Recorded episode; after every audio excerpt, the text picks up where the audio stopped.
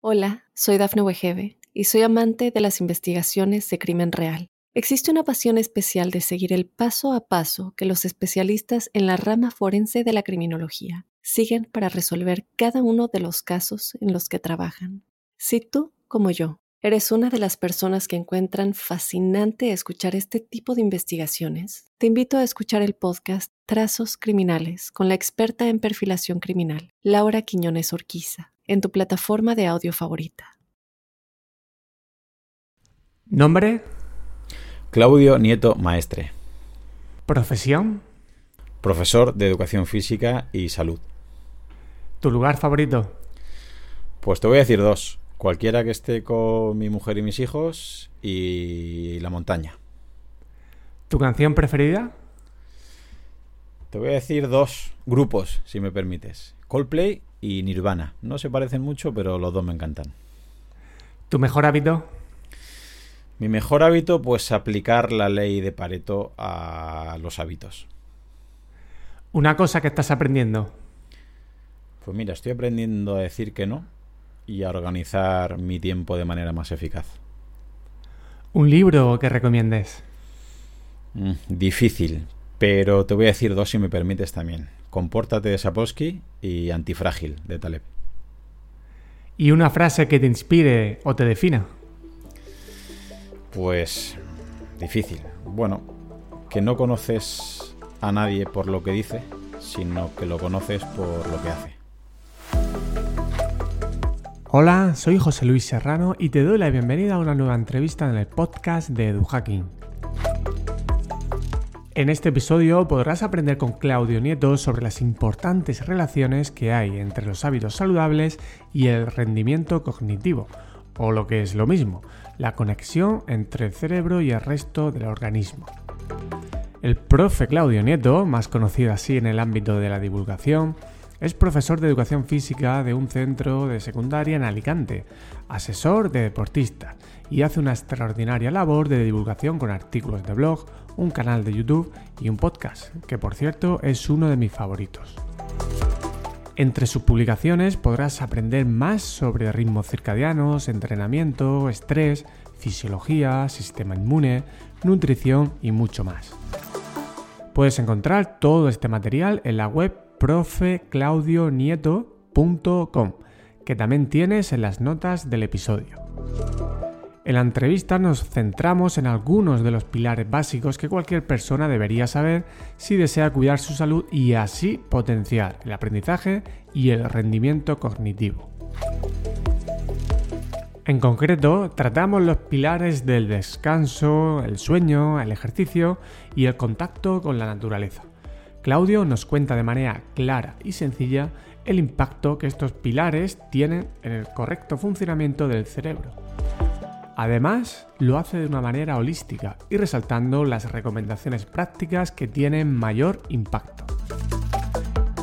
Espero que disfrutes de este episodio tanto como yo lo hice cuando lo preparaba y mientras hacía la entrevista. Y sin más, te dejo con profe Claudio Nieto. Muy buenas Claudio, bienvenido al podcast de EduHacking. Muchísimas gracias por aceptar la invitación. Hola José Luis, muchas gracias a ti por, por invitarme porque ya he escuchado varios podcasts tuyos y has traído aquí a gente la verdad con un nivel altísimo y para mí es un placer estar aquí si puedo contribuir algo a- para ti, para tus oyentes, obviamente. Bueno, pues como te he dicho fuera de micro, el placer es mío, es un honor, uno de mis podcasts favoritos del profe Claudio. Y como también te decía, eh, cuando revisaba un poco las temáticas de EduHacking hasta el momento, yo mismo me sorprendí y decía, ostras, ¿cómo no he tratado todavía el tema de la conexión cuerpo, organismo, mente, salud global? Porque para mí es un básico, siempre lo comparto con mis estudiantes y allá por donde voy. Pero bueno, sí que es verdad que hasta el momento no lo había trabajado y como te he dicho, eres de las personas más indicadas para hacer esta, esta compleja tarea. Te voy a pedir primero que, que nos expliques tres cuestiones, bueno, más de tres, ¿vale? Que yo creo que nos van a ayudar luego a entrar en los pilares de la salud que afectan al rendimiento cognitivo, que es un poco la, la idea que te comenté que me gustaría trabajar contigo, ver cómo la mejora global del organismo influye en el rendimiento cognitivo. En primer lugar, cuéntanos esta visión de la complejidad, la visión holística, eh, esa fusión entre cuerpo y mente, qué importancia le das y si realmente estamos caminando en esa dirección o todavía seguimos analizando y poniendo parches por sistemas separados. Bueno, pues muy buena pregunta. Para empezar, yo creo que esto ya nos podría dar para un podcast. Eh, Seguro. A mí me gusta, para que aterrice la gente por si hay alguien que todavía lo ve esto un poquito abstracto, ¿no? O no queda del todo claro, del todo práctico, es que eh, ya Popper empezó a hablar que había dos tipos de, problemas y esto va evolucionando y me gusta un ejemplo de Jaime Rodríguez Santiago que, pone en su libro, eh, La realidad no existe, el autor del podcast Kaizen, que lo explica muy bien y define que hay tres, tipos de problemas, ¿vale? Uno de ellos, el más básico, son problemas sencillos o simples. Otro nivel superior son problemas complicados y el nivel superior es eh, que hay problemas complejos. Y creo que nosotros somos un ser complejo y los problemas que tiene el ser humano son problemas complejos. La diferencia entre problemas simples o sencillos y complicados y complejos es el siguiente. Eh, imagínate, José Luis, que tú quieres hacer una tarta, ¿vale? Entonces, si yo te doy una receta y tú la cumples fielmente, es fácil que te salga esa tarta, esa receta. Simplemente tienes que hacer paso a paso lo que yo te he dicho. Eh, y cuanto más fiel seas con, el material que utilices, los tiempos y demás, pues seguramente te saldrá mm, idéntica a la tarta o muy parecida o la receta que yo te he propuesto. Con lo cual es un problema sencillo o simple que tiene una solución sencilla o simple. El siguiente tipo de problema es problemas complicados, que obviamente ya empieza a enrevesarse la, la, situación y que no es tan fácil como yo te doy una receta, tú la plagias, la copias, la transcribes tal cual y te sale. Como puede ser los ejemplos clásicos, pues, eh, pues hacer un descapotable, mandar un, cohete a la luna. Obviamente son problemas que no son sencillos, pero en el momento que ya se es capaz de eh, realizar un proyecto con efectividad y con eficacia, si replicamos ese modelo, es relativamente fácil volver a, conseguir ese éxito. Y simplemente, pues no, cada vez que lo hagamos, va a ser menos costoso, va a ser más fácil y al cabo de un tiempo casi se puede hacer con, entre comillas, con, con menor dificultad. Pero volvemos casi a lo mismo, ¿no? Es repetir un patrón. Es saber lo que hay que hacer, ensayo-error y ver, y ir mejorándolo. Y nosotros, como tú has dicho, el ser humano, el estudio, el cerebro, eh, eh, todo lo que nos rodea, pues somos seres complejos, que no vale la receta, no vale eh, la situación de la vez pasada, de la vez anterior, de alguien paralelo, de alguien conocido, para que algo nos mejore. De hecho, unos ejemplos concretos suelen ser la relación de pareja, suele ser cómo educar un hijo, o simplemente suele ser cómo entrenar, pautas de alimentación. Lo que a José Luis le funciona, a Claudio Nieto no tiene por qué funcionar y a un oyente no solamente que no le funcione, sino que le viene peor. Y ahí tenemos que entender que somos seres complejos y que la mayoría de nuestros problemas son complejos. Y al ser complejos significan que son, como has comentado, holísticos, sistémicos, es decir, multifactoriales. Normalmente separamos, incluso en, el instituto y en la universidad, tú lo sabes bien, separamos muchas veces materias, ¿no? Ya de hecho en el instituto, ciencias o letras, ya tienes que, horas de ciencia o horas de letras. Bueno, si Leonardo da Vinci viniera aquí diría, oye, pues mira, pues a lo mejor es que está todo interconectado y si eres de, y hay alumnos que dicen, no, no, yo odio las letras o yo odio las ciencias. No, eso no funciona así. Luego la facultad encima te especializas mucho más. Y creemos que la fisiología y la vida, eh, el, cuerpo humano es así. Y hay muchos médicos especialistas, que no quiero que son esto una crítica, porque los necesitamos, ¿vale?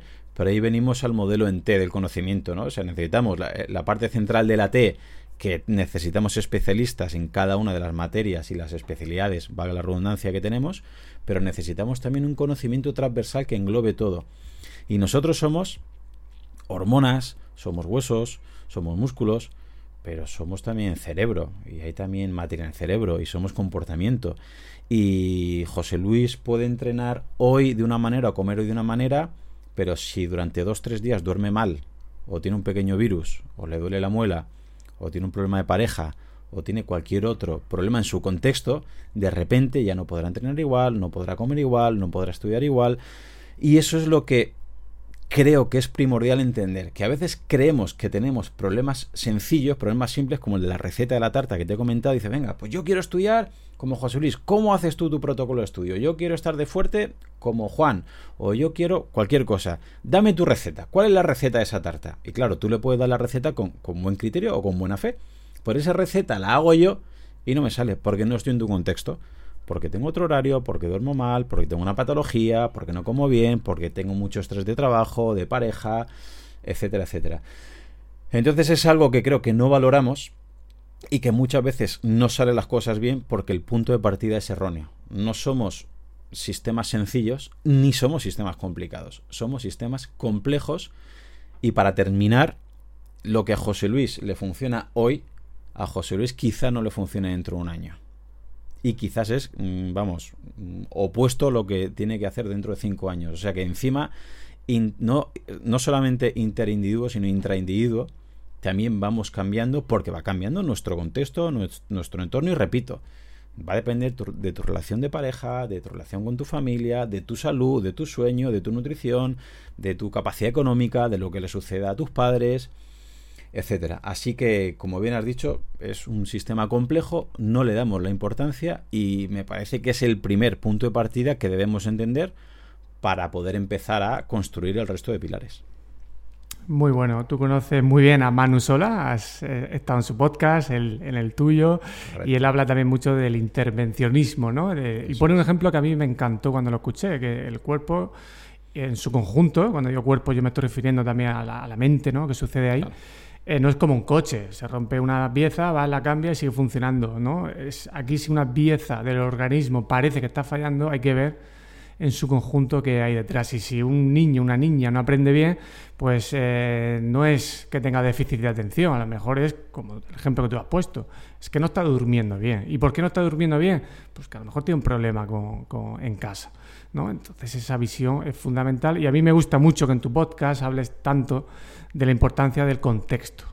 Creo que lo hacen muy bien, machacando esa idea, porque si no, nos convertimos en copiar hábitos. Nos fascina un hábito, cogemos, lo copiamos y, ah, es que lo hace mi gurú, ¿no? De la salud. Pues entonces yo lo hago. Y como tú bien sueles señalar, la importancia del contexto pues, va a ser fundamental. Hay otro eh, concepto que tú bien conoces también y, como has dicho en uno de tus libros de Talef, la vía negativa. ¿Qué es esto? De la vía negativa? Bueno, pues es uno de los conceptos que mm, son muy prácticos y que muchas veces, repito, también se mm, lo, pasamos un poquito por encima porque desde fuera puede parecer ¿no? demasiado, no sé, fácil o, incluso a veces parece estúpido, pero en el momento que lo entiendes y sobre todo que lo llevas a la práctica, ves los resultados, ¿vale? Y esto significa simplemente que antes de añadir cosas positivas que crees que te van a ayudar a conseguir un, resultado, que empieces a eliminar cosas negativas. Pongo ejemplos para que la gente le, quede un poquito más claro. Mucha gente, ¿no? Por lo mejor me pregunta, Claudio, ¿qué puedo hacer para mejorar mi rendimiento? ¿Qué zapatilla me compro? ¿Qué suplemento me tomo? Porque yo quiero mejorar mi marca o quiero... Bueno, vamos a ver. ¿Qué primero podrías hacer para evitar que ese rendimiento no crezca? Y a lo mejor antes de la nutrición, en el momento de que hablan de un suplemento, buscan un suplemento X que a lo mejor el porcentaje de ganancia es marginal, es un 0,1% o un 1%, pero esa persona luego no come bien. Y dices, bueno, antes de suplementarte con X, no comas ultraprocesados, no tomes alcohol, no tomes bollería. O sea, en vez de añadir cosas, empieza a eliminar.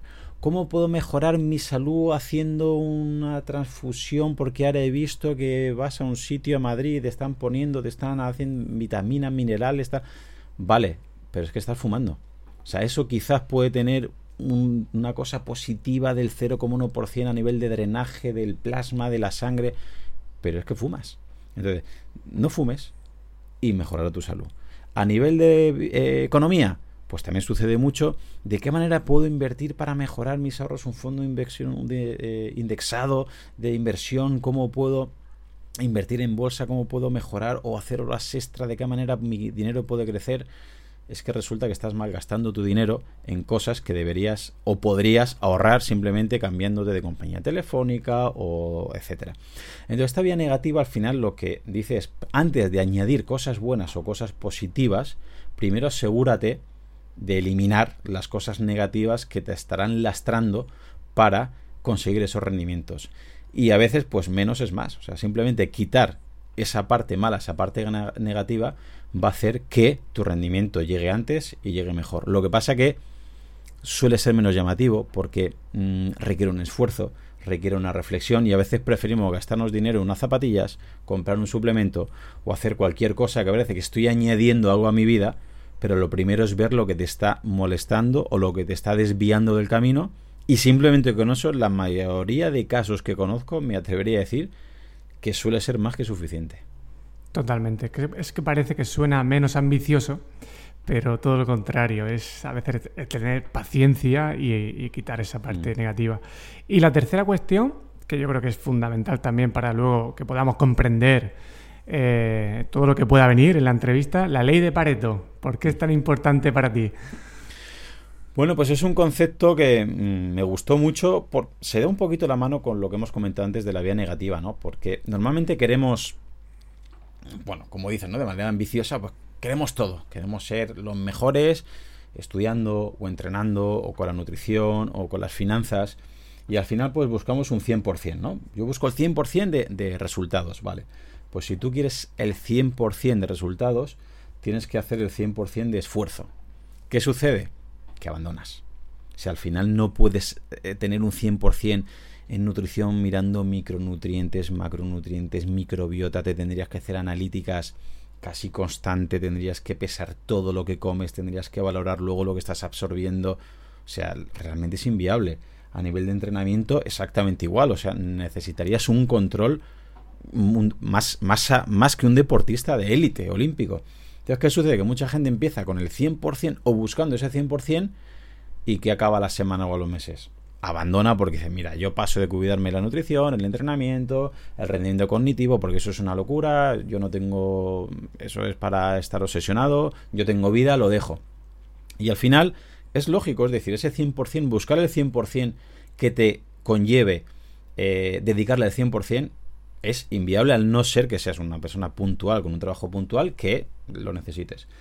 Y este Pareto lo que dice es que en vez que busques el, 100% de resultados, que necesitas el 100% de esfuerzo, que busques el 80% de resultados. Y ese 80% suelen ser sota, caballo y rey, o el ABC, o lo que es lo mismo, el 20%. Obviamente son números estimados, ¿vale? Más o menos que nadie, aproximados, pero está muy bien, es muy gráfico esta relación porque a veces buscando el ABC de la nutrición, del entrenamiento, del sueño, del estrés y de los, las técnicas de estudio, simplemente aplicando primero la vía negativa, que nada te reste, nada te esté quitando esta energía, y luego aplicando dos o tres, cuatro cosas básicas en cada uno de los campos, es decir, ese 20%, ese 20% ya vas a obtener un 80%, que para la mayoría de nosotros el 80% es un exitazo, es un exitazo completo. Y hay que entender que a veces el 80% en muchos campos, repito, en descanso, en nutrición, en técnica de estudio, en rendimiento, si tienes un, un, 8 sobre 10, o como dice Víctor Amat, un 6 sobre 10 en muchos campos, ya vamos, ese abanico sería una pasada. Y que no, no, no nos obsesionemos en buscar el 100% porque te va a requerir un 100% del esfuerzo. Así que si solamente buscamos el 80%, que en la mayoría de casos es un exitazo, solamente habría que invertir un 20%. Y un 20% si es fácil eh, eh, dedicarle a todos los ámbitos que quieras de tu vida y así te aseguras primero no obsesionarte, no perder mucho tiempo, no estar todo el día pensando en un estilo de vida o en algo en concreto y tienes un resultado mucho más que aceptable. Correcto, y no caer en el perfeccionismo, que yo creo que, hay una tendencia, yo mismo algunas veces me he visto reflejado, el decir, ostras, colecciono porque me gusta, o sea, tengo esa curiosidad intelectual, me gusta mucho, entonces empiezo a coleccionar un montón de hábitos y llegas, que ves que no llegas, quieres ser bueno haciendo un podcast, quieres ser bueno publicando en revistas, quieres ser bueno eh, con las clases, quieres ser bueno en el triatlón, quieres ser bueno con los hijos. Y, eso no es así. Y como tú dices, un 7, un 6 en cada uno de esos ámbitos y yo creo la felicidad la tendríamos asegurada. Pero seguro, ¿eh? seguro. Lo que pasa es que, como tú dices, estamos un poquito codificados, ¿no? genéticamente, por así decirlo, para, eh, sobre, todo cuando eres más joven, ¿no? De buscar y el perfeccionismo y ganarle al de al lado. Y si tú haces X, pues yo X más uno. Y en el ámbito deportivo, en el profesional, en el económico, familiar.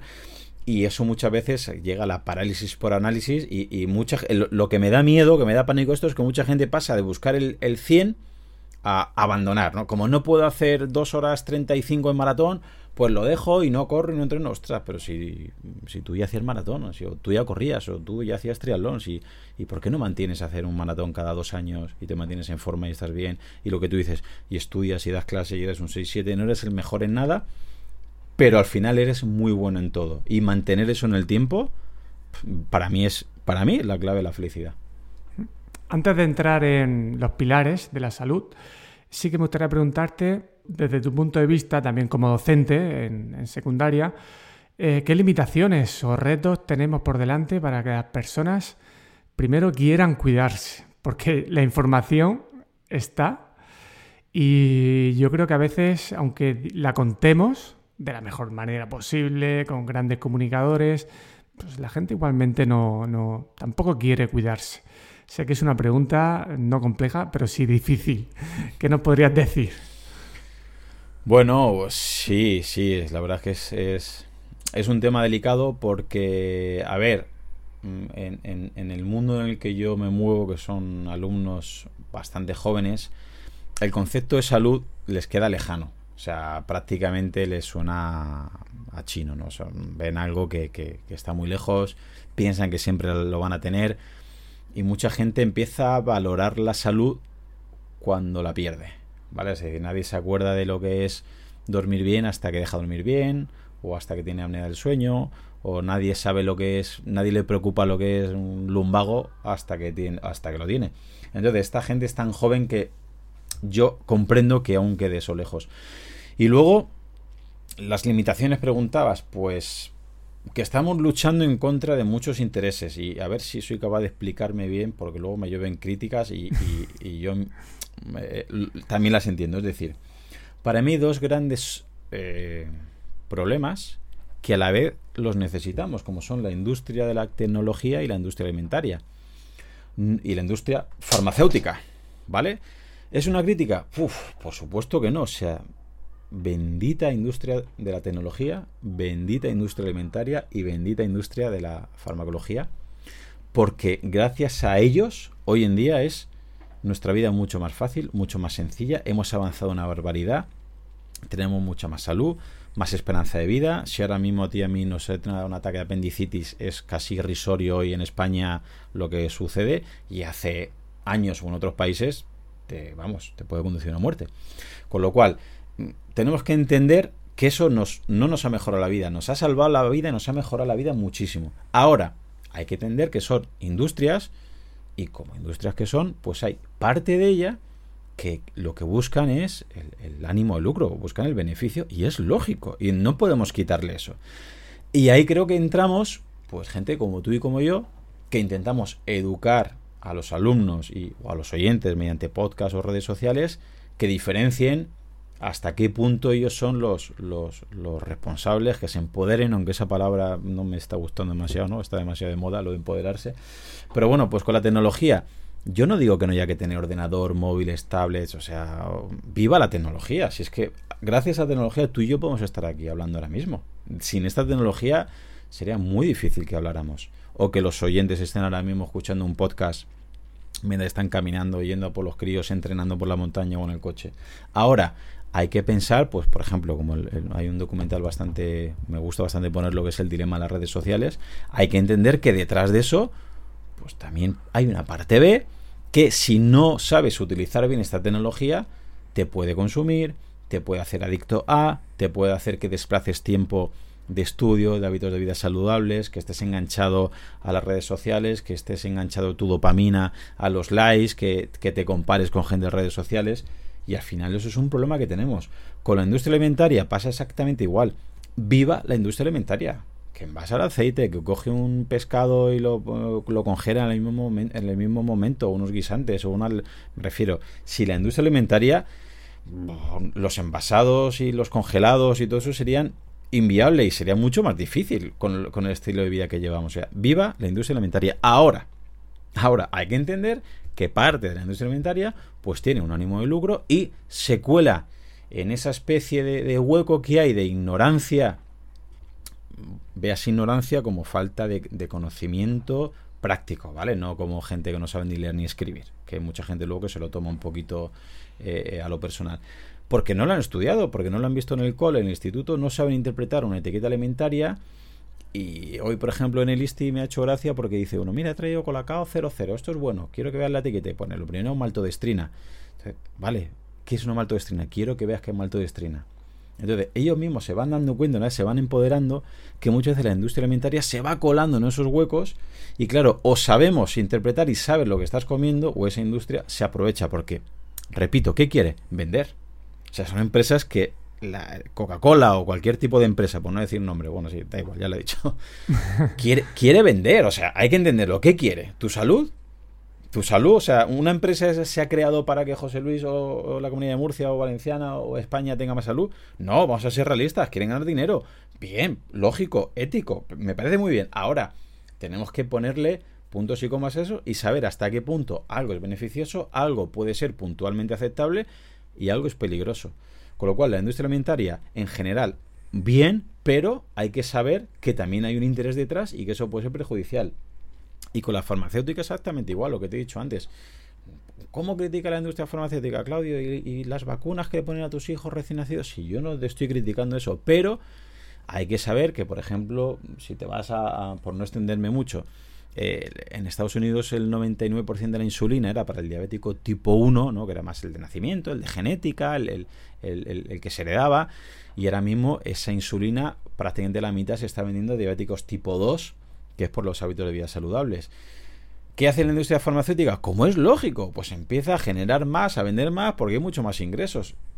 ¿Qué sería lo ético? ¿Qué sería lo moral? Pues empezar a educar la población. Esto es la diabetes tipo 2, este es el problema, no es ¿Hay más diabéticos? Pues os doy más pastillas. ¿Que llegáis a una diabetes más fuerte? Pues encima pues te doy insulina y que te pinches insulina. Entonces, ¿eso lo va a hacer la propia industria que vende? No, o sea, hay que entender que no, pero tenemos que estar nosotros para decir, para enseñar, para educar hasta qué punto necesitas una medicación o un suplemento y hasta qué punto el suplemento o la medicación no es la solución, como comentabas antes, como el trastorno, eh, como la persona el trastorno de déficit de atención, hiperactivo. Bueno, volvemos, no es que hay que medicarlo, bueno, no estoy en contra de la medicación, pero es que ese alumno come poco, come mal, se acuesta a las 3 de la mañana y se acuesta a las 3 de la mañana jugando a la PlayStation o viendo Netflix. Entonces, la solución quizás va a ser otra antes que medicar. Entonces, entendemos, o me gustaría que se entendiera así, que hay industrias que gracias a que existen la vida es mucho mejor que hace 100 años, pero infinitamente, pero que mm, es un arma de doble filo que mal utilizada o mal entendida puede haber parte de la industria que se puede colar en ese hueco de ignorancia y nos puede hacer que la vida sea peor. Y son las limitaciones mm, o las dificultades más fuertes que veo, que desde pequeñitos, desde jóvenes, no entendemos estos problemas que hay y poco a poco nos hacemos adictos a cierta tecnología, adictos a ciertos alimentos, bueno, alimentos no son alimentos, son productos comestibles, y al final dependemos de la farmacología porque me, me levanto y me duele la cabeza, pues me tomo un antiinflamatorio. Por la noche no me duermo, pues me tomo melatonina. Que luego me cuesta más, pues me tomo un relajante muscular o me tomo un antidepresivo. Y repito, tengo alumnos en bachillerato tomando 3, 4 pastillas. Tengo alumnos en cuarto de eso tomando pastillas para la tensión. Varios alumnos tomando pastillas para la tensión. Entonces, y mientras están en el recreo tomándose un monster, una fanta con bollería. Entonces, son las cosas que te llaman la atención, que no entendemos que somos sistemas complejos y que pensamos que eh, esto está ahí por algo y que solamente nos puede beneficiar y creo que la falta de conocimiento es el principal problema que, mueve estas cosas. Yo aquí aplicando un principio de una filosofía que a ti te gusta mucho también, el estoicismo, ah. buscando, ¿no? Que depende de, nosotros, está claro, la industria va a buscar su beneficio, eso está ahí, tenemos que exigir también a las autoridades que controlen ciertas cosas, como la publicidad y tal, eso también, pero luego viene, oye, ¿qué podemos hacer? Porque parece que educar solamente es función del sistema educativo. Hmm. Y no sé si lo conoces, Luis Jiménez de Centinel. Sí, claro, correcto es un gran divulgador. Y yo recuerdo en uno de sus libros que hacía revisiones de los metaanálisis y tal, y las conclusiones eran claras. Eh, para que los jóvenes se eduquen correctamente en temas de alimentación, por ejemplo, eh, la medida más efectiva, muy por encima de otras, era el ejemplo que recibían en casa por parte de los padres, de las madres, los cuidadores. Es decir, todos los programas educativos que, que hacemos en los colegios, que están muy bien, que refuerzan y demás, están bien, pero el peso grande está ahí. Y lo mismo podemos encontrar con el ejercicio. Si los padres no hacen ejercicio, mm, la probabilidad de que los menores no hagan va a ser mayor, con alimentación, con hábitos, con uso del móvil, etcétera. Entonces, pues yo creo que la parte educativa está es importante desde pequeños, pero sabiendo que depende mucho de, de lo que están viendo ellos mismos. Vamos a entrar, si te parece, hay muchos pilares. No quiero decir cuál es más importante, cuál es menos, porque si nos estamos rompiendo esta complejidad, no voy a caer en, esa trampa. Vamos a ir empezando por los pilares y si nos dejamos alguno, pues nada, lo, decimos para que todo el mundo entienda que, que quedan otros. Pero bueno, me interesa que hablemos de la importancia, en primer lugar, si te parece, de la importancia del descanso y del sueño, entendiendo como descanso y sueño como dos cosas diferentes. Eh, cuál es su importancia, cómo nos beneficia también a nivel cognitivo y dos, tres pautas al estilo Pareto. Pues con esto ya podríamos hacer otro podcast. Totalmente. Pero, sí, bueno, pues directamente mm, respecto al, sueño, pues seguramente sea el gran infravalorado y ahora mismo me parece que es una epidemia silenciosa. Eh, porque somos el único animal que, que de manera voluntaria nos privamos del, sueño y repito, soy muy pesado con lo mismo. Somos, son problemas complejos, ¿vale? Yo comprendo la persona que trabaja todo el día, que tiene problemas con el jefe, problemas con empleados, problemas con los pagadores, y llega a las 9 de la casa, a las 9 de la noche a su casa y le apetece pues ver a la mujer, ver a sus hijos, o y es el momento de ver las noticias, o de ver el fútbol, o de ver Netflix, y es, es que si no mi vida es, es muy aburrida, es un robot, es muy monótona. Yo lo entiendo, pero a las 7 es un despertador. Y si te acuestas a las doce y media, una, una y media, dos, te vas privando el sueño. Hay alumnos que me dicen que se acuestan a la una, a las dos, a las tres. ¿Qué sucede? Que es algo que no se ve. El cerebro es, no se palpa. El único error que le veo yo a la fisiología es que tú no puedes. Si tú pierdes masa muscular, lo ves enseguida. Si tú coges grasa, lo ves enseguida. Pero si tu cerebro eh, que es que no debemos olvidar que es materia, se empieza a alterar, empieza a empeorar, tú no lo ves de primeras. Tú lo notas, pero somos muy buenos autoengañándonos echándole la culpa al planeta Tierra antes, antes de a ti, sobre todo antes de tus hábitos. Y no entendemos que, por ejemplo, que por la noche pues, se crea la magia. Y hay un libro de Matthew Walker, de Why We Sleep, ¿Por qué dormimos? Eh, que lo recomiendo encarecidamente y ahí te empiezas a dar cuenta de todo lo que sucede. Si lo pensamos, se suele recomendar que en torno a 8 horas se debe dormir, descansar al, día. Luego hablaremos del descanso si quieres, que es muy relativo, ¿no? Pues unos pueden necesitar 6 horas, otros 9, otros 7. Si pensamos en ese número estándar como 8, es un tercio del día. Es un tercio de nuestra vida. O sea, se dice rápido. Se dice unos 30 años, una vida, una vida media. 30 años dormidos, que si no fuera tan necesario, tan fisiológicamente efectivo, sería un error de, la raza, por así decirlo. ¿Qué sucede? Que hasta hace muy poquito sí que es cierto que no se había estudiado, se intuían y se había estudiado en beneficio, pero no, no se estaban constatando todos los beneficios que tenía a nivel fisiológico, corporal y sobre todo cerebral. Y aún así, expertos en materia de cerebro, pues Nazaré Castellanos, eh, José Luis Trejo, eh, empiezan a, explicar cosas que suceden, eh, o desde la neurociencia, como David Bueno, lo que sucede en el cerebro mientras dormimos. Y es, vamos, es espectacular. O sea, hasta hace muy poquito no se había hablado de la célula glía, el sistema linfático, que es un tipo de células de neuronas, de células que protege la neurona, es cuando el cerebro por la noche saca la basura, con lo cual es cuando las cosas que no se deben quedar en tu cerebro, el ruido, digamos, los pulsa un poquito, es cuando hay conexiones a nivel cerebral, tú has traído aquí a esto ruido, aprender, aprender, y las conexiones que se hacen en el cerebro, que no memorizamos como bibliotecas, son conexiones, no, son cosas aisladas, no somos un USB, ¿vale? Esas conexiones se hacen por la noche. Eh, el cerebro se fortalece por la noche, el sistema inmune se fortalece por la noche, entonces estamos durmiendo y aparentemente desde fuera parece que no haces nada o estás tumbado, pero hay áreas, hay partes cerebrales que están más activas mientras duermes que de día. ¿Qué sucede? Que, por ejemplo, para un aprendiente, para una persona que está opositando, para un estudiante, es clave, pero lo vemos como pérdida de tiempo. Entonces, ostras, ¿para qué me voy a acostar a las diez y media, once? Si de 10 a 1 me puedo poner a estudiar, me puedo poner a repasar, es tiempo que le estoy quitando el sueño, pero estoy mejorando mi estudio. Vemos que en esa memoria de trabajo puede estar momentáneamente, pero eso no se va a conectar, no se va a codificar en memoria a largo plazo y luego te va a costar mucho más evocar y, y volverlo a sacar fuera. Pero voy mucho más allá. Jonathan Haidt es el primero que hizo, o que yo sepa, la analogía del jinete y el, elefante, que es, habla de la corteza prefrontal y el sistema límbico. Y es algo que me gusta ejemplificar mucho cuando doy algún curso o en mis clases. Y para que lo entiendan los oyentes, eh, mm, la corteza prefrontal sería una parte del cerebro que tenemos evolucionada respecto al resto de animales, que es lo que te da la opción de es ser más objetivo, de planificar, de reflexionar. Es decir, es un poquito el papá o mamá del cerebro. Es el que te dice lo que debes hacer, ¿vale? Y el otro, el sistema límbico, es una parte más emocional que compartimos, digamos, con otros animales y es una parte más impulsiva. ¿Qué sucede? Pues si José Luis ahora mismo le gana más, su corteza prefrontal la tiene más activa, la tiene un poquito más a su disposición, sabe que va a tener que estudiar, es más fácil que lea bien, es más fácil que se haga un mapa mental, es más fácil que luego salga a entrenar porque sabe que debe entrenar, es más fácil que luego tenga una buena elección en la cena porque su corteza prefrontal le dice que es mejor que sea una ensalada, que se tome un pescadito a la plancha, es más fácil que se vaya pronto a la cama, es más fácil que no discuta con alguien porque esa corteza prefrontal está ganando la batalla. Y al revés, si José Luis, el mismo José Luis, hoy tiene más activada el sistema límbico, sobre todo la amígdala, bueno, es un poquito más complejo, pero bueno, será más impulsivo, será más emocional.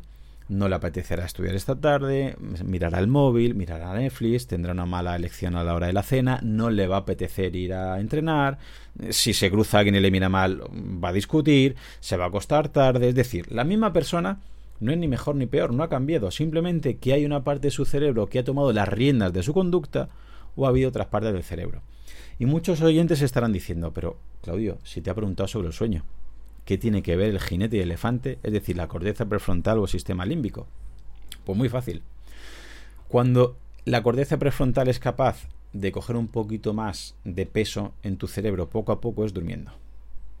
Si tú tienes un buen, eh, una buena higiene del sueño, poco a poco tu cerebro va haciendo que, sobre todo con la edad, conforme vamos madurando, que la corteza prefrontal, el jinete, la analogía de Jonathan Haidt, lleve las riendas. Con lo cual va a ser más fácil que si tú duermes bien, tienes una buena higiene constante, tomes buenas decisiones, seas menos impulsivo, seas más racional.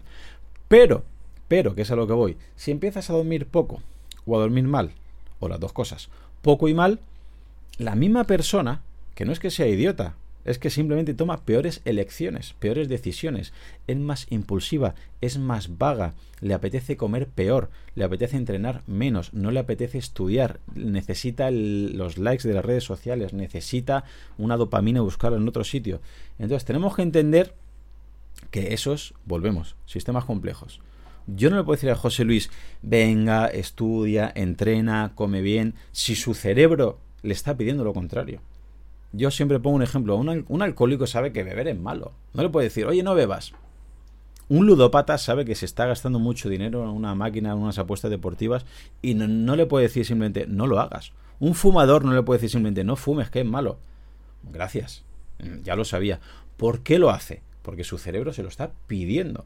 Pues hay muchas conductas, muchas conductas, muchos hábitos que tenemos mal, y en el fondo el 100% creo que sabe que comer bollería es malo, que tomar refrescos es malo, que comer verdura es bueno, que entrenar es bueno, que estar en el sofá es malo, que estudiar es bueno y que estar en las redes sociales es malo. Yo creo que incluso los alumnos de 12 años lo saben.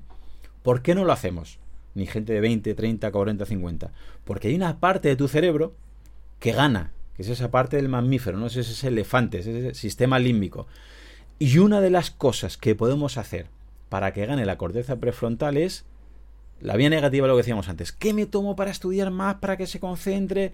Vale, ¿a qué hora te cuesta, José Luis? A las dos hemos terminado de hablar. Me da igual que te tomes Bacopa Monieri para la memoria, me da igual que te tomes creatina para entrenar, me da igual que cojas un plan de entrenamiento de Ingebrigtsen de Noruega.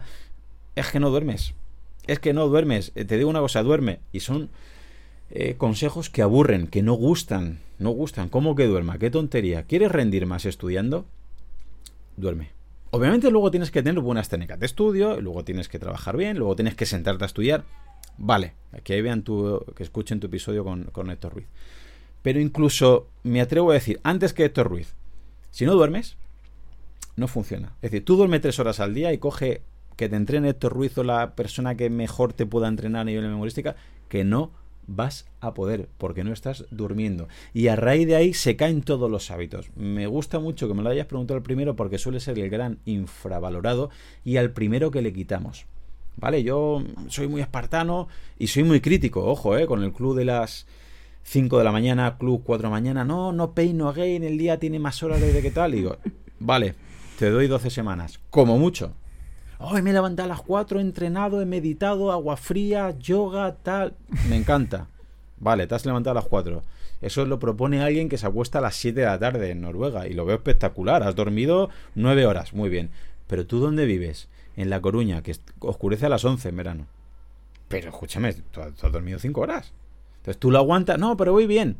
Eso es lo que tú te crees. O sea, tu cuerpo es capaz de estar así un tiempo hasta que tu cuerpo empieza a fallar y tú no te das cuenta, pero tu mujer dice o tu marido que eres insoportable. Tu rendimiento en el trabajo va decreciendo, tu sistema inmune baja, de repente estás perdiendo músculo, de, repente estás cogiendo grasa, de repente no retienes tanto, de repente vas a una reunión y no eres capaz de evocar, o vas a un examen y no eres capaz de sacar, de evocar la información. Y se dan cuenta a los dos, tres o cuatro meses que ese ritmo de vida no llevaban. Así que lo primero es dormir y me parece que es eh, importante respecto a lo que hemos comentado, por ejemplo, al hipocampo. ¿vale? lo siento si me, si me extiendo mucho, pero hay tantísimas cosas. El hipocampo quiero recalcar que es una zona del cerebro donde se suele situar un poquito la memoria y, el aprendizaje.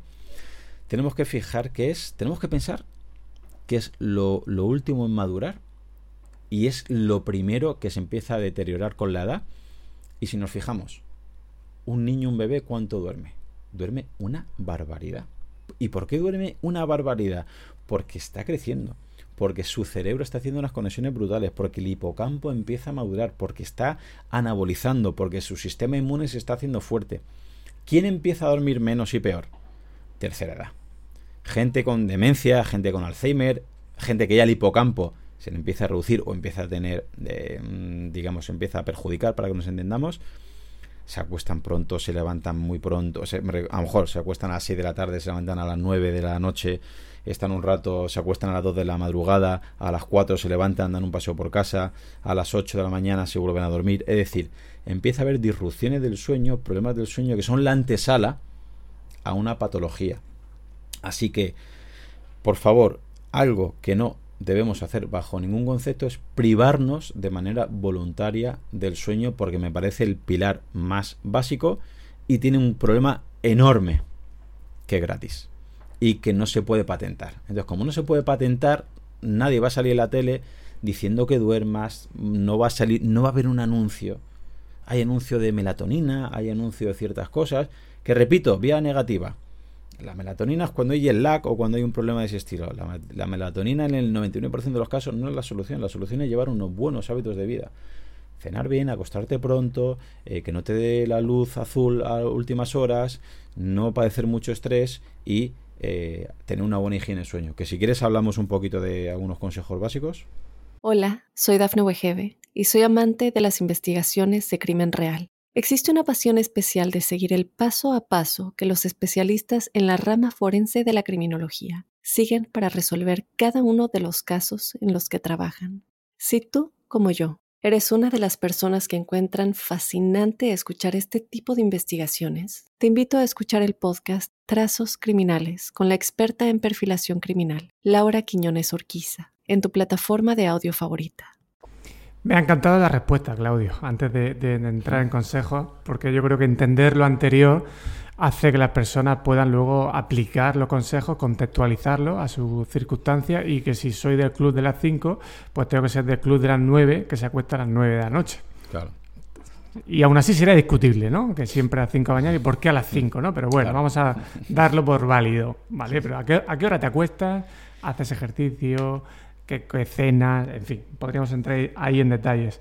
Me ha gustado mucho que insistieras en varias ocasiones en un punto que es tomar mejores decisiones. Vale, gano tiempo al día, pero es que al día siguiente vas a tomar peores decisiones, vas a decir que sí a cosas que debes decir que no y no te conviene, y luego te va a seguir faltando tiempo siempre, porque tomas peores decisiones. Hay una cuestión que yo hablando con Charo Rueda, pues me quedó ahí muy, muy grabada, que es que la atención depende del autocontrol. Y está demostrado que tenemos peor autocontrol conforme avanza el día y estamos más cansados. Entonces, claro, mm.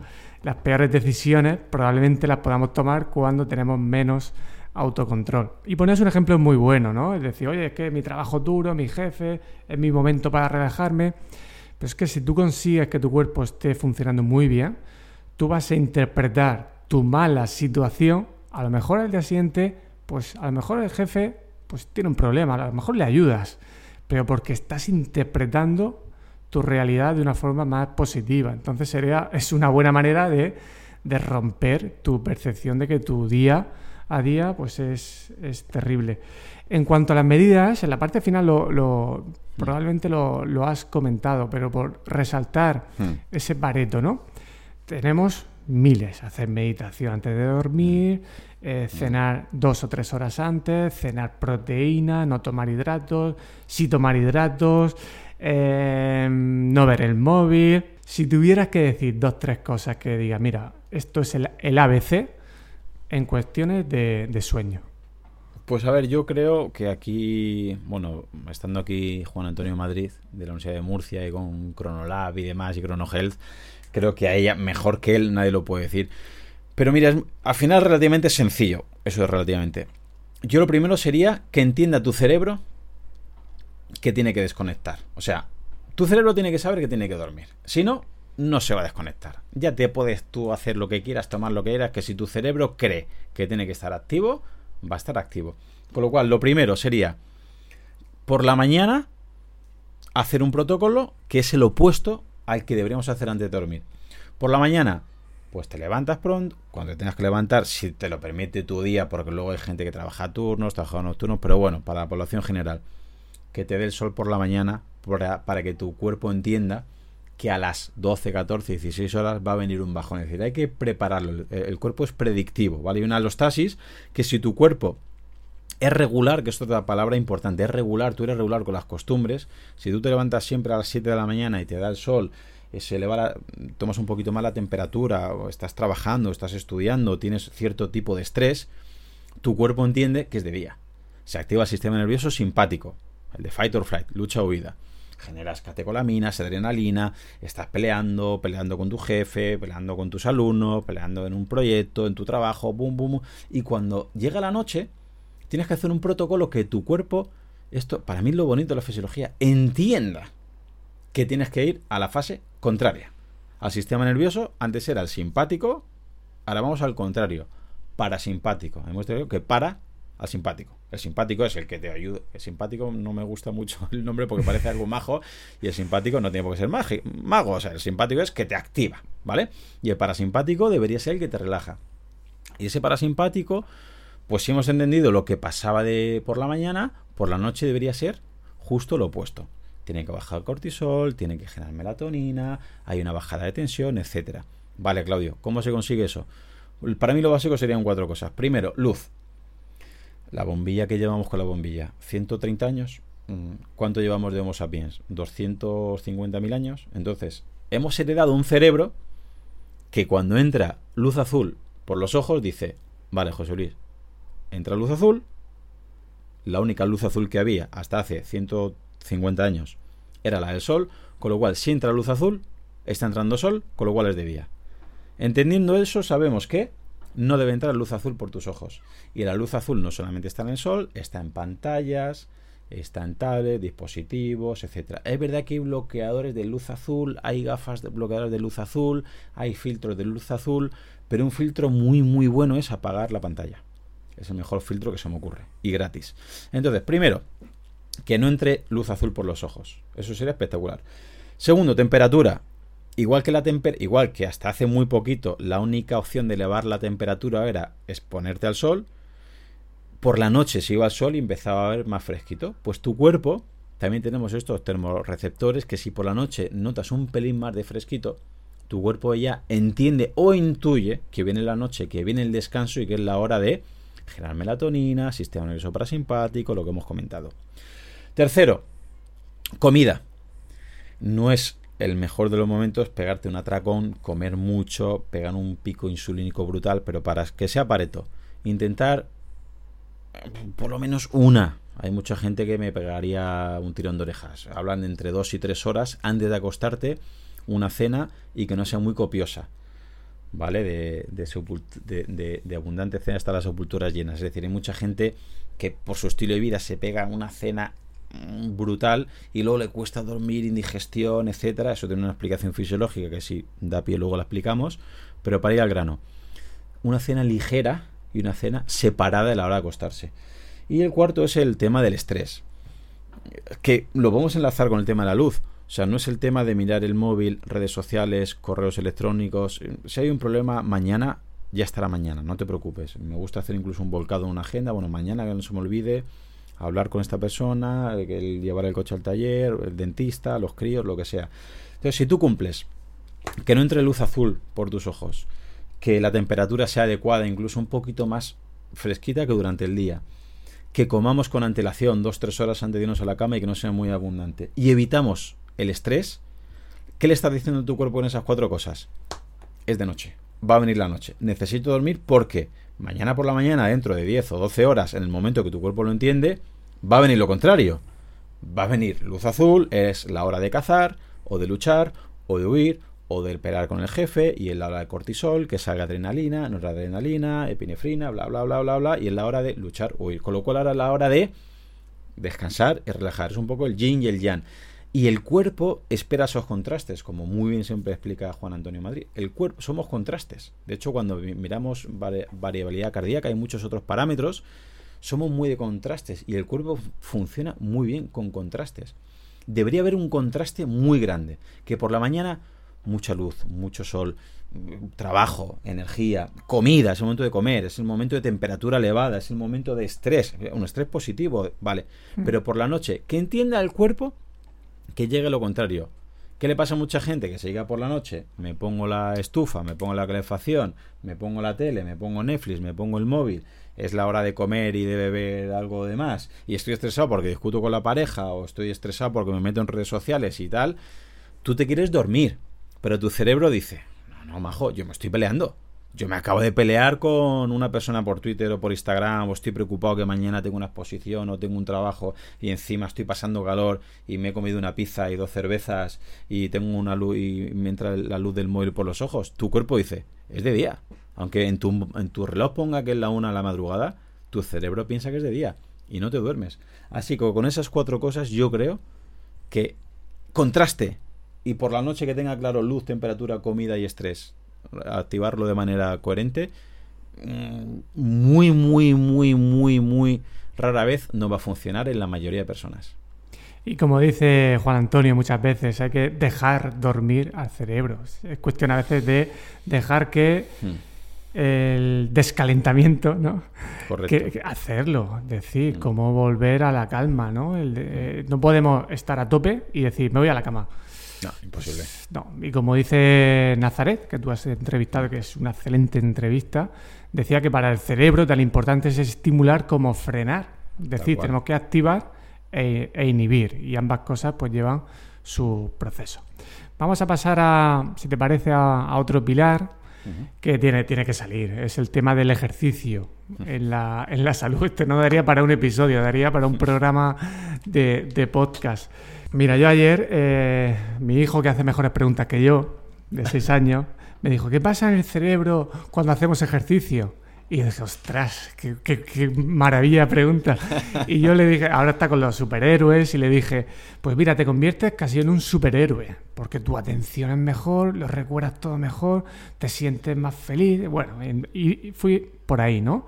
Para hacer ver que, que, tú que lo practicas también y lo sientes, cuando haces ejercicio, es que parece que durante un tiempo tienes un superpoder, ¿no?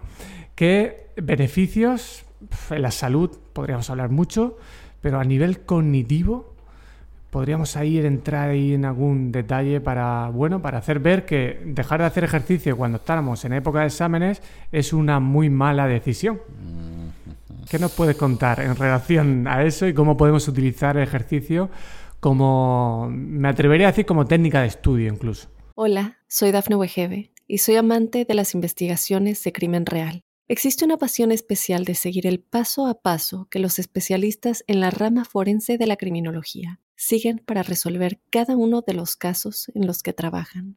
Si tú, como yo, eres una de las personas que encuentran fascinante escuchar este tipo de investigaciones, te invito a escuchar el podcast Trazos Criminales con la experta en perfilación criminal, Laura Quiñones Orquiza, en tu plataforma de audio favorita. Eh, sí, sin duda, sin duda. A ver, Mm, por, por, por, ir al grano un poquito, porque me cuesta no, no, estar aquí tres horas hablando de esto, porque has tocado, estás tocando mis puntos débiles. Tu tema, sin duda, probablemente. ¿no? Sí, a ver, hasta hace muy poquito, ¿verdad? Que parece que habíamos diferenciado un poquito lo que pasa por encima del cuello y por debajo del cuello. Es decir, si tú en. Y aquí, por ejemplo, el libro de Marcos Vázquez, saludablemente, lo explica de manera mm, brutal. Entonces, por un lado, ¿qué sucede mientras hacemos ejercicio físico?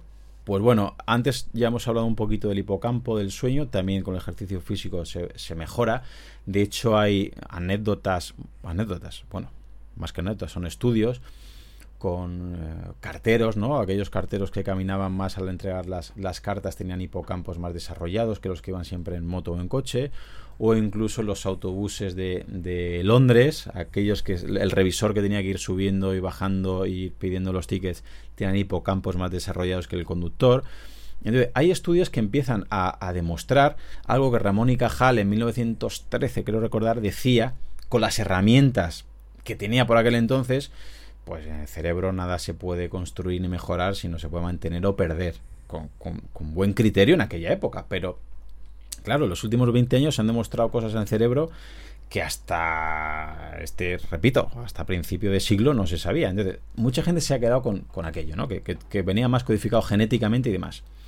Y con eso mucha gente se ha quedado pensando que para trabajar tu musculatura tienes que moverte, que hacer pesas o que para bajar grasa tienes que correr y demás, que también es muy relativo, y que para tener un mejor funcionamiento cerebral tienes que hacer sudokus y leer.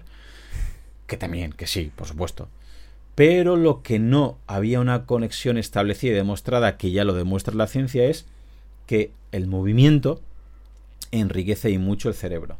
Y aparte del hipocampo, hay otro factor que es el BDNF, un factor neurotrófico cerebral, que es un, fertilizante. Eso lo que hace es que eh, mientras tú te estás ejercitando, estás fertilizando, estás haciendo la tierra más fértil para que luego sea más fácil eh, eh, poder cultivarla. Con el cerebro pasa exactamente igual. Lo que pasa es que hay haters y hay gente que obviamente lo critica. Bueno, Claudio, entonces, si cuanto más deporte hagas o, moverte mucho te genera más BDNF y lo que hace que tu cerebro sea un poquito más fácil que luego hacer las conexiones que hemos hablado, que comenta muy bien, o lo que has dicho antes con, Charo sobre la, atención. Charo Rueda o Héctor Ruiz sobre el aprendizaje. Entonces los deportistas de élite serían los más listos del mundo. No, a ver. Hay que moverse, hay que entrenar y luego hay que estudiar. ¿vale? Porque si tú te entrenas, te mueves mucho y luego no estudias, eh, si tú eh, eh, echas mucho fertilizante a la tierra, pero luego no plantas las semillas, la tierra es muy fértil, pero no estás cultivando nada. Y entonces, entendiendo eso, tenemos que saber que lo que ocurre en los músculos llega al cerebro y lo que ocurre en el cerebro llega a los músculos. Algo de lo que has comentado que me gustaría pararme es que, por ejemplo, cuando tú estás haciendo ejercicio físico, una de las cosas que genera tu cuerpo es, mucha gente lo habrá vivenciado, ¿no? Dice, ostras, estoy entrenando, estoy corriendo, estoy haciendo un partido de fútbol, lo que sea, y luego acabo y es como un gusto duele, ¿no? Tengo las piernas ahí que me duelen, pero estoy relajado. Fíjate que el cuerpo, para que no tengas ese dolor, para que no sea tan... para poder recuperarse, crea, por ejemplo, eh, endocannabinoides, ¿vale? ¿Para qué? O sea, cannabis. O sea, crea tanto endorfinas como endocannabinoides para tener ese placer y compensar esas pequeñas roturas que ha habido, esa acidosis que ha habido, esos iones de hidrógeno, y lo compensas. Y eso lo que hace es que vas trabajando esa relajación muscular y es una relajación mental. Por eso mucha gente que sufre estrés, mucha gente que trabaja mucho, mucha gente que estudia mucho, los que ya somos más mayores y hacemos y hemos hecho actividad física, hemos hecho entrenamiento, sabemos que necesito entrenar. O sea, estoy agobiado, lo dejo todo, voy aunque sea corro 30 minutos o echo un partidito de pádel o me voy a nadar 20 minutos aunque sea y llego y será una chorrada, pero soy otro. Y el problema que tenía un poquito como se ha diluido. Eso es así. Y podemos ir un poquito más allá porque si hay gente que no se lo cree. La inflamación o los problemas que hay a nivel muscular llegan a nivel cerebral. Y repito, parámetros inflamatorios o parámetros antiinflamatorios. Se ve cuando una persona tiene inflamación porque no entrena, tiene mucha grasa, tiene poco músculo o tiene eh, mm, los dos, esa combinación, que hay más parámetros como proteína C reactiva, factor de necrosis tumoral alfa o ciertas interleuquinas. Mm, hablo de memoria, creo que era la 1, la 2, la 6. Si me baila alguna, perdonadme, pero bueno, me parece que lo de menos. Juraría que eran esas. ¿Qué sucede? Que si José Luis tiene esos parámetros proinflamatorios, ¿vale? A nivel muscular, tú dirás, bueno, pero es que yo quiero que José Luis estudie, yo quiero que sea un buen ponente, un buen docente, un buen profesor o luego un buen alumno. Vale, pero esa inflamación también llega al cerebro y hace que las conexiones sean peores y hace que tu atención sea peor. Con lo cual, si tu atención es peor, por mucha eh, input sensorial que tengas, en tu memoria de trabajo no va a quedar. Y eso no se va a codificar en memoria de largo plazo y eso no se va a evocar el día de mañana. Y me voy a lo contrario. Es decir, eh, juraría que eran interleuquinas 4, 10, 13, ¿vale? Que son interleuquinas antiinflamatorias. Que aquellas personas que hacen ejercicio físico y entrenan, ahora si quieres vemos una pequeña diferencia, eh, primero, vía negativa, ¿vale? Están quitando las interleuquinas proinflamatorias y ese factor de necrosis tumoral alfa y esa proteína C reactiva. Que eso, ojo, eso se ha visto en analíticas. O sea, eso no es que digan, bueno, un gurú, alguien que está diciendo una chorrada, sino personas, un estudio no observacional, sino que intervienen a las personas, personas sedentarias ven que en una analítica sanguínea están estos parámetros proinflamatorios elevados, empiezan a hacer ejercicio físico y al cabo de un tiempo pasan de tenerlos a no tenerlos. Y cuando siguen, empiezan a generar parámetros antiinflamatorios. Y esos parámetros antiinflamatorios mejoran el rendimiento cognitivo. Porque, repito, pensamos que lo que pasa en el cerebro es diferente a lo que pasa en el cuerpo. Y eso no es así. Somos un ser, como te has dicho en la introducción, complejo, holístico. Lo que pasa en el, eh, lo que sucede a nivel de cuello para abajo influye a nivel cerebral. Y al revés, lo que, lo que ocurre a nivel cerebral influye a, nivel corporal. Y ese mm, convenio, ¿vale? Es imprescindible que se vaya trabajando. Y antes de entrar en, la ley de Pareto, por si me, preguntas de qué dos o tres cosas hacer, si me permites, que has comentado en épocas de exámenes y demás, es una pregunta que precisamente la neurociencia ha contestado, y entre otros, por ejemplo, David Bueno.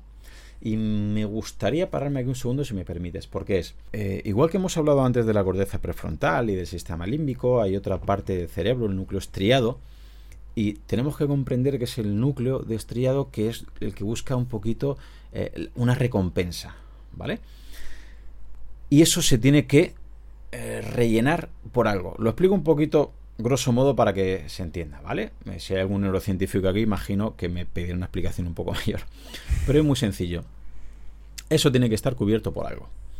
Entonces, aquellos alumnos o aquellos padres que sus hijos vayan a una actividad deportiva y digan, bueno, ya vas a ir a segundo bachiller, vas a ir a la facultad, o estás en último año de grado, ya estás en un proyecto importante, no es un año, José Luis, que entrenes, déjate el deporte, ya lo harás el día de mañana. ¿Qué sucede? Ese núcleo estriado se tiene que llenar, tiene que ser ocupado por alguna actividad placentera que le genere recompensa. Normalmente los que practicamos cualquier tipo de deporte o actividad físico-deportiva, suele ser eso lo que ocupa. ¿Qué sucede? Que si eso ya no está en tu vida, quizás lo que lo ocupe puede ser, y me pongo serio, alcohol, tabaco, drogas, apuestas deportivas, pornografía, o cualquier otra adicción. Con lo cual, eh, si hay cualquier padre o madre escuchando este podcast, o cualquier adulto escuchando este podcast y está pensando en dejarse la actividad física porque no es momento de entrenar, obviamente yo puedo comprender que no es un momento de hacer alto rendimiento si estás en segundo bachiller, si estás en la facultad, oye mira, yo hacía un deporte, hacía Ironman 20 horas a la semana. Bueno, pues quizás no es el momento de hacer ese deporte, pero no significa que te dejes el deporte. Con lo cual, resumiendo es, me parece mega importante siempre practicar esta actividad física, simplemente porque la fisiología así lo está demostrando a nivel de, de, parámetros proinflamatorios o antiinflamatorios, que eso llega al cerebro. Y eso va a hacer que tu función cognitiva mejore o empeore. Y segundo, y no menos importante, como dejemos de realizar actividad física o deporte y empecemos a dejar ese núcleo estrellado vacío, corremos serios riesgos que lo ocupen otras actividades bastante menos beneficiosas para nuestra salud, para nuestra economía y para nuestros hábitos de vida.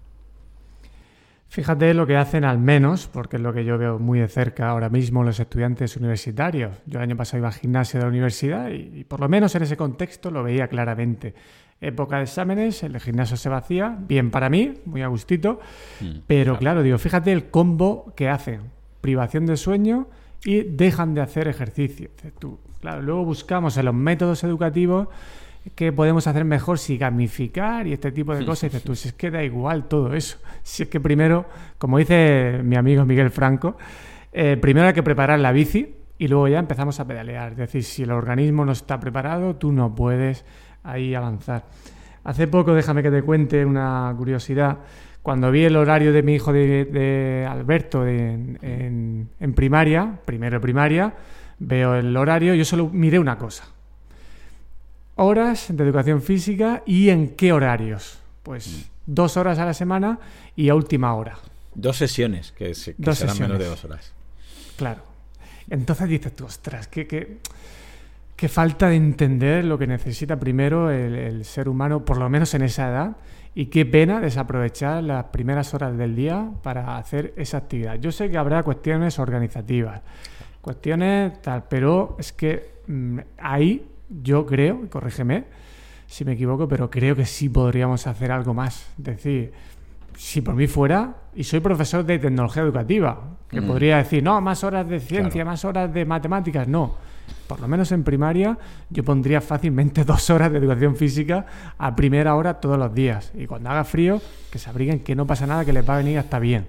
Y calor va a ser raro, aunque estemos en Alicante o en Murcia, eh, pueden aguantar hasta las 10, 10 y media de la mañana, ¿no? Qué, pena, ¿no? Desaprovechar esa oportunidad en este caso con los centros escolares.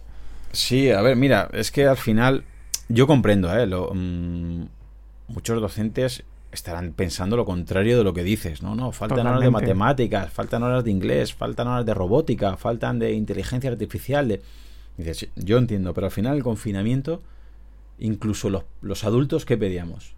Salir, movimiento. A ver, tenemos que pensar al final que tenemos más de 600 músculos, tenemos más de 200 huesos, es decir, un aparato locomotor muy, muy, muy, muy complejo. Y que está ahí por algo, está ahí para moverse. ¿Qué sucede? Que cuanto más pequeños sean, más necesidad tienen de moverse. Y se entiende desde fuera. Yo quiero entender el sistema educativo, pero entre tú y yo estoy bastante en contra, porque no se entiende, pensamos que son adultos en miniatura, es decir, yo queremos pensar que el alumno de bachiller es un adulto que es capaz de estar sentado de 8 a 3 recibiendo clase, memorizando todo, comprendiendo todo, conectando todo, y es imposible. Y de hecho es curioso como cuando tienen eh, educación física antes de una clase dicen, me viene muy bien, Claudio, que tengan clase contigo antes porque llegan relajados, pero claro, ¿qué te crees? Que mi clase es mágica, ¿no? Se han movido, han corrido, han sudado, han tenido un momento de estrés puntual, les ha salido bien, se han reído, tal, nos hemos reído un poquito, eh, se han tomado una fruta, han bebido agua y han subido a clase. Han descargado hormonalmente, como yo le digo. O sea, yo, igual que los recreos, o sea, es, es una descarga hormonal que le da el sol, le da el aire, socializan, se ríen y luego están más preparados, realmente. Es decir, volvemos a menos es más. Quizás dar menos minutos de clases teóricas podrían ser más eficaces. Es decir, si antes de entrar en clase con José Luis, entran en clase conmigo y descargan hormonalmente y empiezan, y, a nivel de endorfinas, endocannabinoides y demás, pueden llegar y pueden estar atentos. Lo que hablabas antes de Charo Rueda, pueden estar atentos. Pero un alumno no puede estar atento de 8 a 3 y aprendiendo y conectando ideas y es imposible. Aparte es que su cuerpo le pide movimiento. Y luego, ahora estamos teniendo evaluaciones iniciales en el instituto. Y me llama la atención de, pues este alumno es insoportable, se, mueve la silla cada 45 minutos. Claro, y vengo a tener una discusión, digo, ¿qué quieres? ¿Qué quieres? Si tiene 13 años.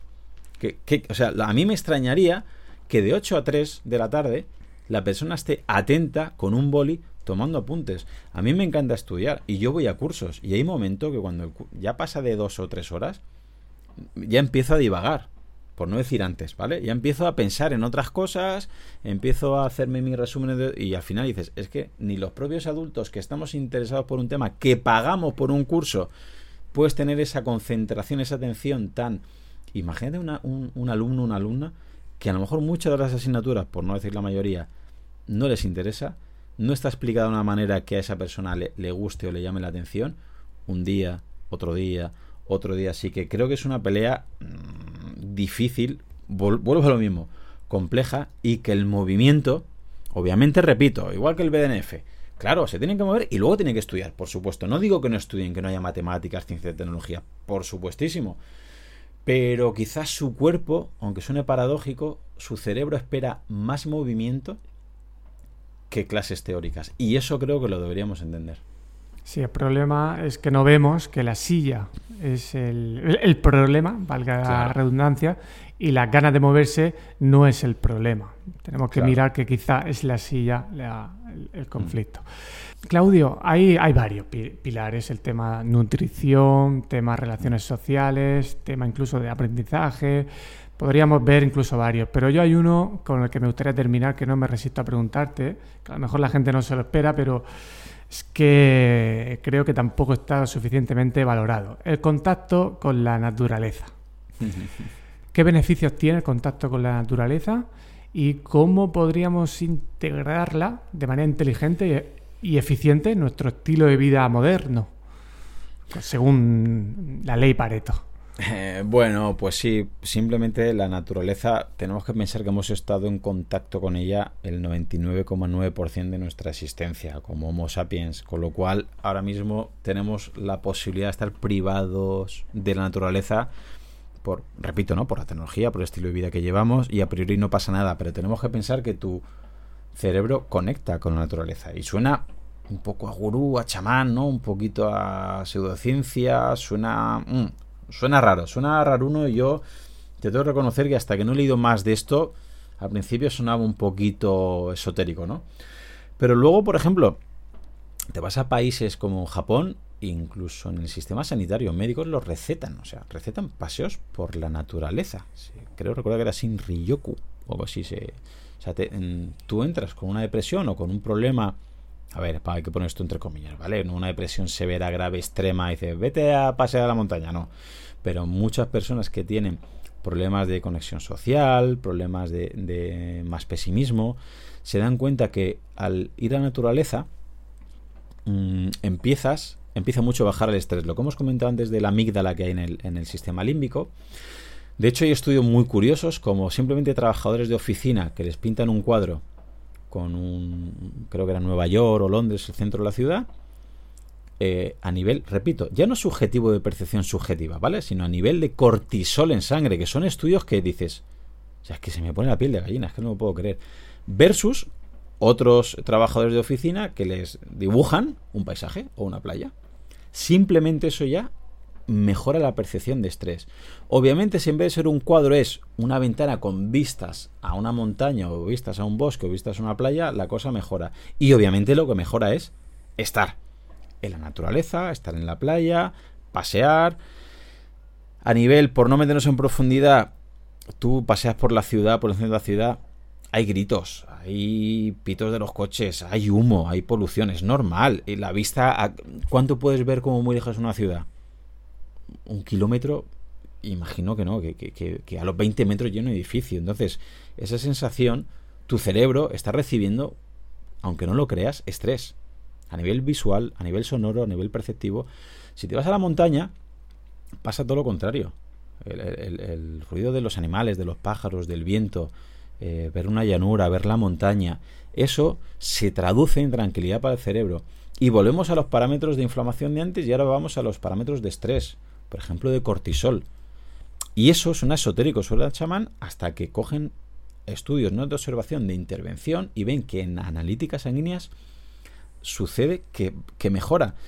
Pero es que voy más allá. A nivel eh, olfativo, por así decirlo, resulta que las plantas generan unas sustancias que se llaman fitoncidas, ¿vale? Y esas fitoncidas son pequeñitas y son capaces de eh, cruzar la barrera hematoencefálica.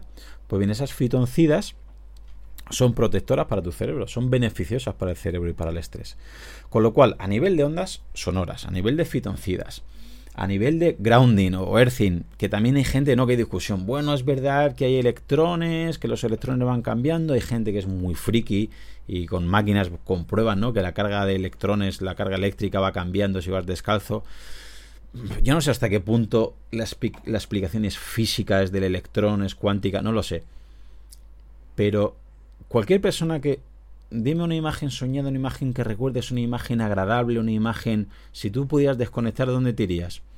Hay gente que le gusta la nieve, perdón, hay gente que le gusta la montaña, hay gente que le gusta la playa, pero muy poca gente te dice, oh, en el centro de Nueva York, aunque Nueva York le encante. Mucha gente, eh, lo primero que le viene a la cabeza es eso. Y las vacaciones de mucha gente es montaña o es playa. Y sea por el ruido, sea por la vista, sea por lo que he comentado de pisar descalzo, que no hace falta ir abrazando árboles, o simplemente sea por recibir la luz del sol, que también en los hábitos que llevamos hoy en día son mm, en ese sentido nefastos, porque el sol huimos y luego llega agosto y nos damos un exceso de sol que es lo peligroso. Sea por lo que fuere, al final estamos desconectados con la naturaleza. ¿De qué manera lo podríamos hacer? Pues tú fíjate, se me viene a la, cabeza otro estudio que leí muy curioso. No recuerdo la ciudad, luego te lo voy a poner para que lo pongamos en las notas del episodio, que era, eh, tenían unos trabajadores dos opciones, hacer un camino más corto hacia el trabajo que pasabas por la ciudad o un camino más largo que rodeaban, tardaban un poquito más, obviamente, sentido común, ¿vale? Como siempre, no el triple, pero que pasaban cerca de un paraje natural. Pues vieron que una, un porcentaje abrumadormente alto preferían el camino un poco más largo, pero que pasaban cerca de un bosque, de unos árboles, y que eso parecía que le calmaba un poquito más la, la, el estrés, la ansiedad, etcétera. ¿Qué podríamos hacer? Pues tampoco, si vivimos en el centro de la ciudad, es, es muy difícil, porque hoy en día llevamos un estilo de vida muy particular. Pero estoy seguro que algunos tenemos a menos de media hora un bosque, una montaña, una playa, un pequeño paseo, un pequeño, no tiene que ser los picos de Europa, ojalá, pero simplemente una zona, huir un poquito de la polución, huir de la ciudad, huir de lo gris, que simplemente la vista pueda alcanzar más allá de lo que he dicho, de los 20-30 metros que hay en una ciudad, que no escuches el ruido de los, eh, de los coches, que no, el, que no escuches el ruido de la gente, eh, lo que es la polución, lo que hemos hablado de las fitoncidas. Eso que parece una chorrada, no quiero que lo entiendan, quiero que lo prueben. Yo siempre digo lo mismo, pruébalo. Tú cuando vas a la playa y vuelves, ¿cómo estás? ¿Cómo duermes ese día?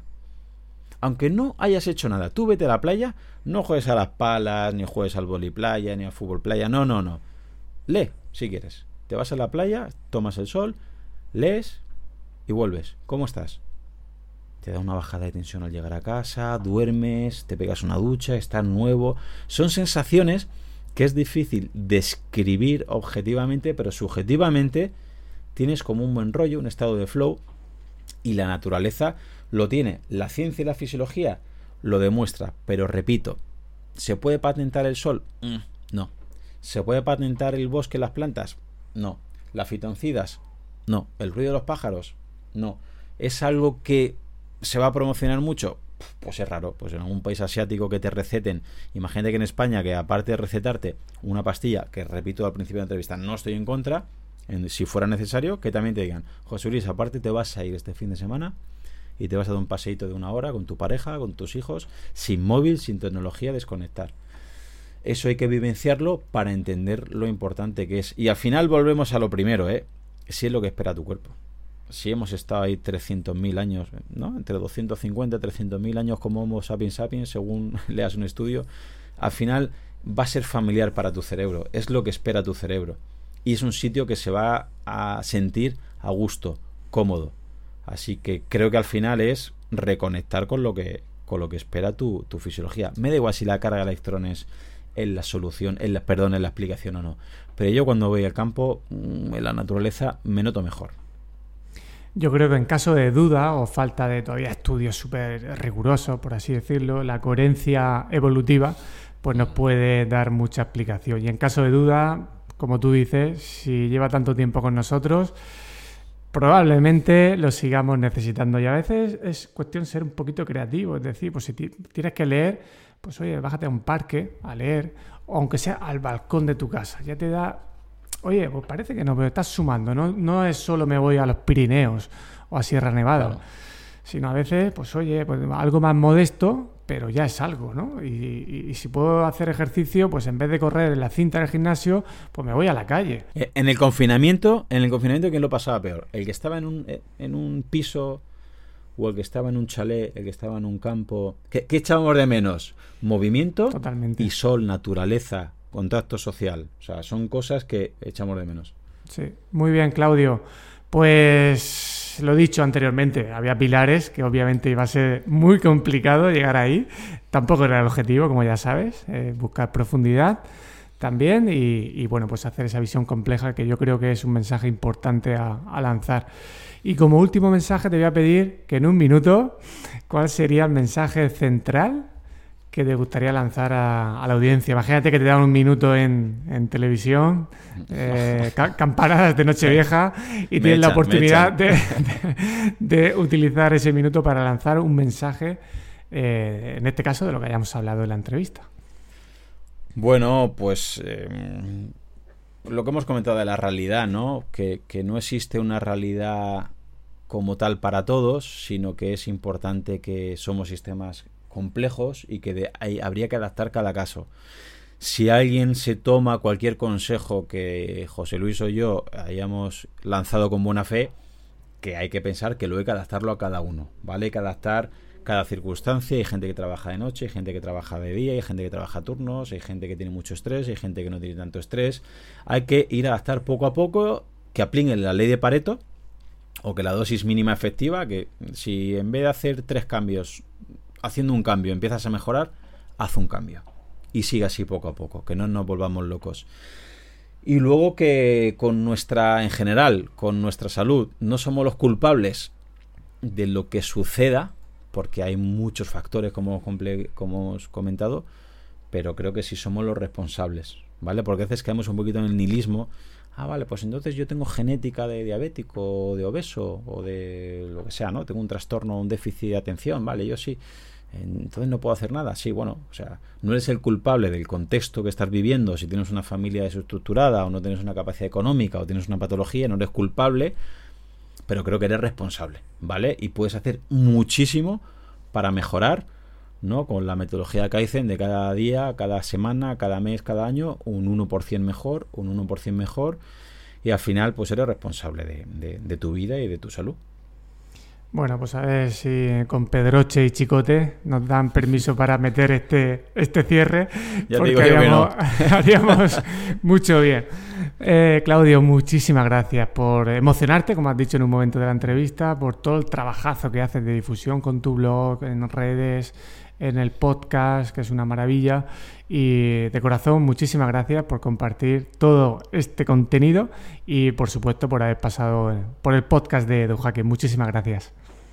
No, hombre, por favor, gracias a ti y ya te digo, como he comentado antes, has tenido unos invitados top. Espero haber estado a la altura porque aquí hay gente que he entrevistado y que quiero entrevistar y de verdad es un placer. Si puedo, si puedo ayudar a, divulgar como tú haces eh, en estos hábitos de vida a nivel de conocimiento, de aprendizaje o de salud, pues cada vez que quieras contar conmigo, aquí me tienes. Hombre, por supuesto, hay que volver para seguir ampliando. Muchísimas gracias. Y yo también tengo envidia de muchos invitados que has tenido. ¿eh? Un abrazo y gracias. Un abrazo, hasta luego.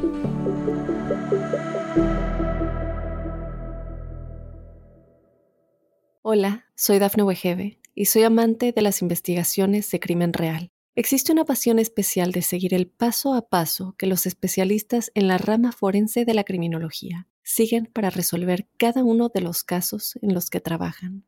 Si tú, como yo, eres una de las personas que encuentran fascinante escuchar este tipo de investigaciones, te invito a escuchar el podcast Trazos Criminales con la experta en perfilación criminal, Laura Quiñones Orquiza, en tu plataforma de audio favorita.